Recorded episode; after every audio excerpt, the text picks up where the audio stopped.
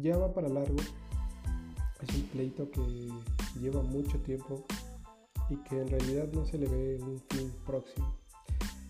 ¿Qué ha estado pasando con esta telenovela de la empresa de China y el gobierno de Estados Unidos? Bueno, pues lo último que se supo es que el gobierno de Estados Unidos eh, realizó publicaciones de nuevas prohibiciones contra la compañía de, de sede en Shenzhen, China. Y pues bueno, este día lunes 18 de mayo, la empresa Huawei, la cual tiene, lleva su cumbre de analistas en Shenzhen, como les comentaba, eh, rechazó categóricamente este nuevo veto que, que hizo Estados Unidos a su compañía. Ahora lo hizo hasta 2021, ya que la pelea y la pugna por todo este control tecnológico sigue, sigue a la alza. Pues, ¿qué incluye este veto? La prohibición para fabricar chips y tecnología que tenga componentes de origen estadounidense, ¿no? Como bien lo sabemos, eh, la empresa o prácticamente cualquier empresa tecnológica tiene una cadena de suministro altamente ligada a Estados Unidos y al gigante asiático.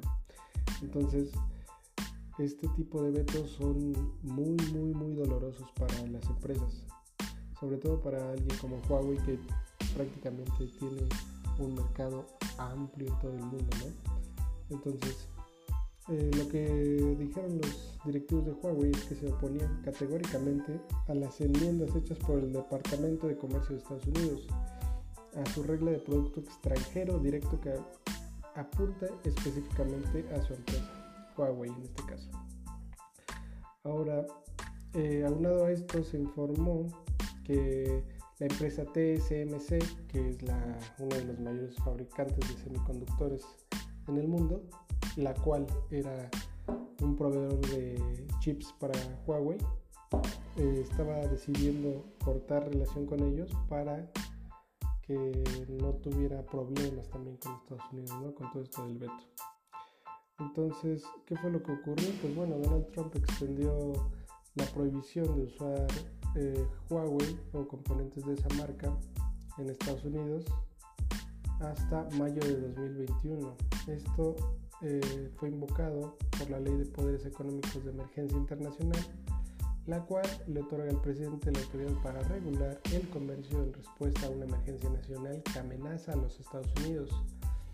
Eh, esto está dirigido básicamente a Huawei y también a ZTE, que como bien sabemos también es una marca con mucha presencia en, China. Pero que, como bien sabemos, pues esta es una guerra no tan fría, pero Huawei no se quedó con los brazos cruzados, ¿no? Y, dijo que habrá represalias en contra de Estados Unidos. Eh, pues su presidente Eric Xu habló en una conferencia de prensa y señaló que si las represalias de Estados Unidos continúan contra Huawei, podría haber represalias también por la parte china, ¿no? Como bien sabemos, o por si ustedes no lo sabían, eh, Huawei tiene mucho dinero invertido de parte del gobierno de China, entonces no simplemente es una pelea entre Estados Unidos y una compañía de China, sino básicamente es un, un jalón de orejas también hacia el gobierno chino, ¿no? Y bueno, habrá que ver cómo termina todo esto. Por lo pronto, ahí está el veto hasta mayo de 2021.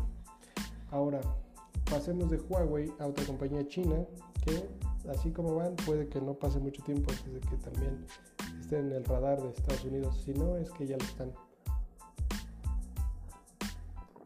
Perdón, estoy tomándome algo para aclarar la garganta.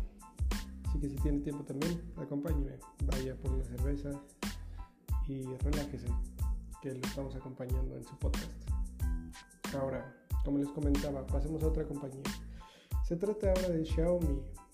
¿Qué creen que hizo Xiaomi ahora? Pues sí, un teléfono más. Ahora se trata de un nuevo teléfono de su submarca Redmi, el cual llevaría por nombre Redmi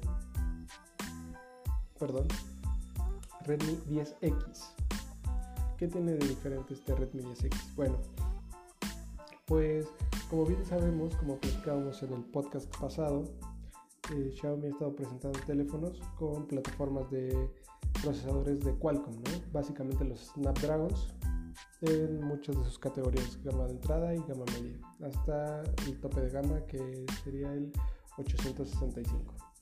Bueno, pues ahora Xiaomi también se quiere llevar todo el pastel, no solo una rebanada, y se alía con eh, la competencia de Qualcomm. Su competencia directa, pues, que sería MediaTek, ¿no? Y en este nuevo teléfono de la marca Redmi se estaría utilizando por primera vez y el Dimensity 820, un nuevo chip que viene a plantarle cara en la gama media al 768G de, Snapdragon, de Qualcomm. Perdón. Eh, ¿Qué trae este chip? Bueno, pues cuenta con soporte 5G y también tiene la capacidad de soportar pantallas con tasa de refresco de 120 Hz. Como bien sabemos, la tasa de refresco sirve para que no te dañe tanto la vista con, este, las pantallas. Para que toda la animación y todo el desarrollo que tú ves en tu pantalla sea más natural, sea más orgánico y tú puedas tener una experiencia de usuario mucho más placentera en términos de pantalla. Ahora, ¿qué esperamos de aquí? Pues bueno, eh, viene con 8 núcleos divididos en dos clusters. El primero viene con 4 núcleos de tipo Cortex A76 que corren a 2.6 GHz y otros 4 que son unos Cortex A55 que corren a 2 GHz. Ahora, viene acompañado de un MediaTek, igual de una GPU, de una Mali C157 de 5 núcleos. Y pues bueno, soporta hasta 16 GB de RAM, em, una configuración de 4 cámaras que pueden soportar hasta 80 megapíxeles. Como ya les comentaba, tiene conectividad 5G y muchas eh, opciones más para, para juegos y para activar una multitarea bastante placentera. Ahora, ¿cuándo se presentará? Bueno, pues este nuevo teléfono será presentado el 26 de mayo próximo. Estamos prácticamente a unos días y como bien sabemos no habrá una presentación con público debido a esto de la pandemia, pero todo podemos seguirlo por las redes sociales de Xiaomi y en este caso de Redmi, ¿no? Tal vez posiblemente de MediaTek, ya que es una unión bastante sólida y que les ayudará mucho para seguir buscándose un lugar en el gusto del público, ¿no? Aunque sabemos que Qualcomm y últimamente Huawei con sus Kirin y Samsung con sus Exynos son muy, muy consentidos por la gente. Bueno, pues MediaTek sigue tratando de, de ganar su lugar en, en el mercado de móviles, que cada vez tiene más y más representantes. Bueno, eso fue del lado de la tecnología de consumo y los móviles. Ahora pasemos al tema de los automóviles. Para comenzar les tengo que platicar que Alfa Romeo, esta empresa de autos con mucha tradición, cumplirá 110 años de historia. Así es, superan ya los 109 años y para conmemorarlo van a lanzar un sitio web con información inédita. Eh, como pueden imaginar, habrá mucha, mucha información que tal vez ustedes ni siquiera no sabían. Como por ejemplo la historia de su fundación. el 24 de junio de 1910 su primer modelo fue un mono, eh, instalaba, perdón, equipaba un motor de 4 cilindros y entregaba 24 caballos de fuerza. Su velocidad máxima era de 100 km por hora, pero bueno, 1910, ¿no? Que no se nos olvide ahora. Ahora también parece que están estrenando un nuevo logo, un nuevo logo para celebrar estos 110 años. Y pues como les platicaba, mm, levantarán un sitio web donde podrán hacer un repaso desde toda su historia, desde sus orígenes, su primer auto, cómo forjaron el logo, eh, les tocó una, guerra, eh, sus primeras victorias en las carreras, eh, sus victorias en la Fórmula 1, cómo se expandieron, sus premios como auto del año y que, cuál es su vista a futuro de todo lo que está pasando ahorita en este, en este, en este traspaso perdón, a la tecnología eléctrica. ¿Qué es lo que van a hacer? ¿no? Y pues nada, esto es básicamente para celebrar los 110 años de Alfa Romeo. Ahora, ya que estamos hablando de cómo será el futuro o qué ideas tenemos en el futuro, pues bueno, a veces el futuro es la realidad misma. Y por esta parte, Peugeot, eh, una compañía de autos muy conocida aquí en el país, de ascendencia francesa, eh, ya tiene un, vehículo comercial 100% electrificado. Se trata de una minivan de carga que viene a, sumarse a esta lista de, automóviles eléctricos que hay en el país. Fue más o menos en finales de 2019, principios de 2020, cuando Peugeot y en particular todo el grupo de PSA que como sabemos son dueños de Peugeot y Opel y muchas otras marcas de vehículos, eh, anunciaron que entrarán de lleno a la oferta eléctrica para vehículos comerciales o para que lo compre la gente de a pie, ¿no? Como uno. Y para empezar, eh, aquí en el país eh, quieren comercializar una minivan que ofrecerá dos niveles de autonomía eh, con diferentes versiones. La versión compact, la standard y la long. Tiene una capacidad de remolque de 1000 kilos y una carga útil máxima de 1275 kilos. Los volúmenes de carga son los mismos en las tres versiones y lo único que la diferencia es el tamaño en sí de la pieza del automóvil. Ahora, el nuevo Peugeot Expert y Expert, perdón, es el nombre de estos nuevos vehículos y está construido sobre una plataforma modular multienergía EMP2 que ofrece una motorización 100% eléctrica y te ofrece una potencia máxima de 100 kW o sea que se podría producir más o menos en 136 caballos de fuerza y un par máximo de 192 libras-pie de torque, ¿no? Eh, que es la opción que viene digamos desde la más sencilla. Eh, el modo Power ofrece una velocidad máxima de 130 km por hora y hace de 0 a 100 km en solo 13.1 segundos, lo cual es algo aceptable debido a que es pues, una minivan que se le va a dar un uso pues comercial, digamos, de transporte para pasajeros o si bien tienes algún negocio donde tienes que transportar algunas cosillas, pues te viene como anillo el dedo. Ahora, ¿Cuánto tarda en cargar? Bueno,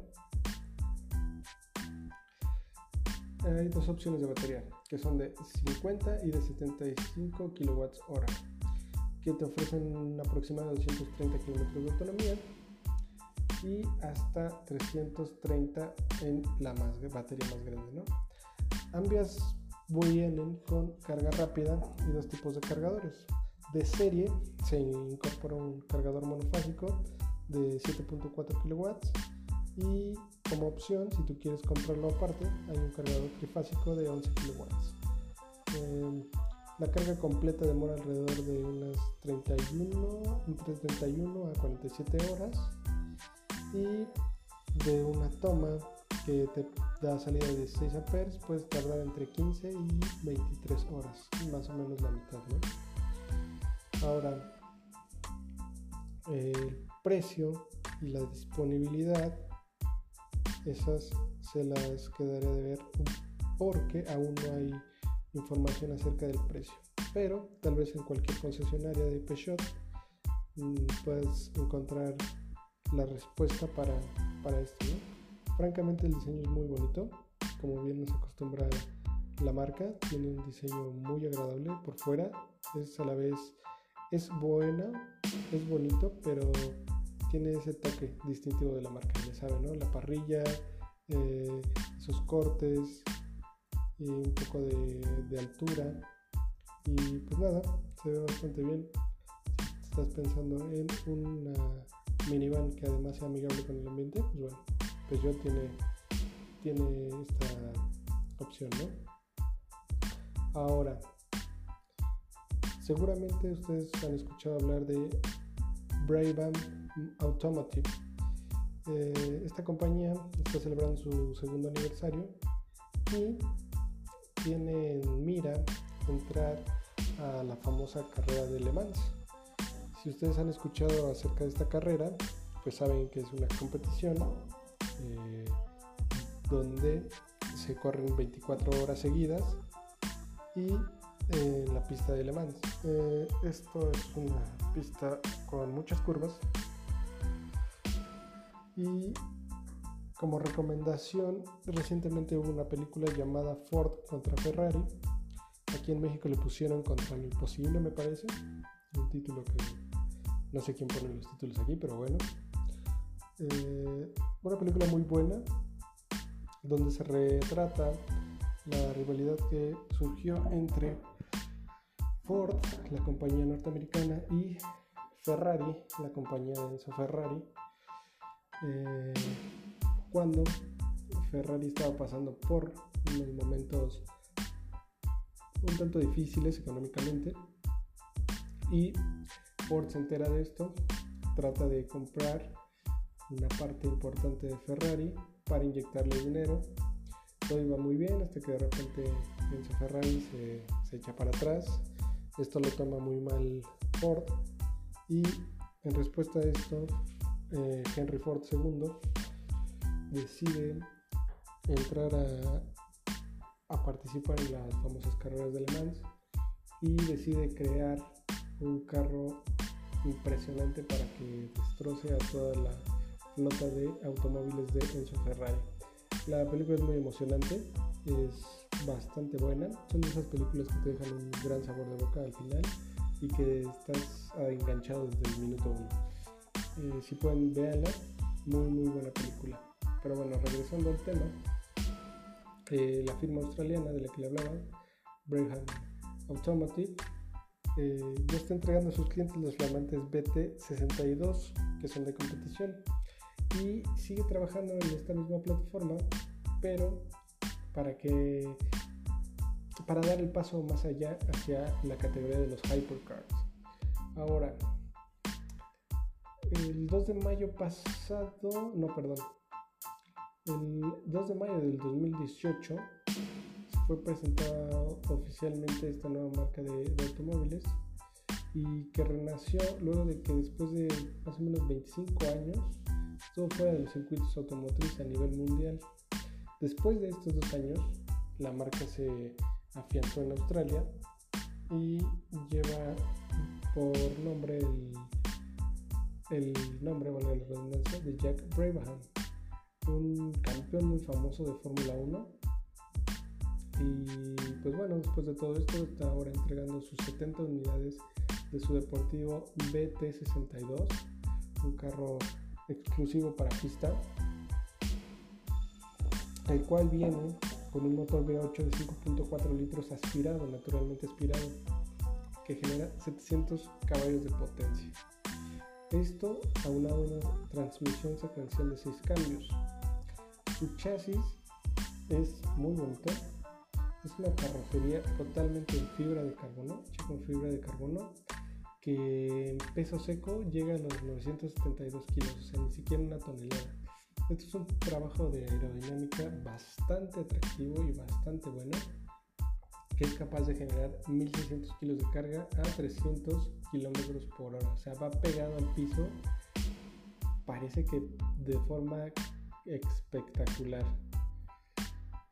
Entonces, en teoría, con estos datos y con esta con esto que promete la, compañía, dicen que esto queda muy por encima de, de modelos que ofrece, por ejemplo, McLaren con el McLaren Senna, que son palabras mayores. Y el Ferrari Evo, lo cual son palabras bastante mayores. Ahora, a mediados de 2019 se inauguró la división de Brigham Motorsport que estaba liderada por David Brigham, que era el director deportivo de la marca e hijo del propio Jack. ¿Cuál era el objetivo de esto? Bueno, pues desarrollar un BT62 y preparar al modelo de la marca que entrará a las 24 horas de Le Mans a partir de 2022. Una vez que la nueva, las nuevas reglas acerca de los deportivos entren en vigor. Ahora, todo pinta bastante bien. La verdad es que son carros muy bonitos a la vista, pero que entran a competir a un mundo donde, bueno, todos sabemos de, lo duro que es la carrera de Le Mans y de lo difícil que puede ser ganar su lugar ahí. Parece que están trabajando y están haciendo las cosas muy bien. Habrá que ver cómo les va y si logran su cometido.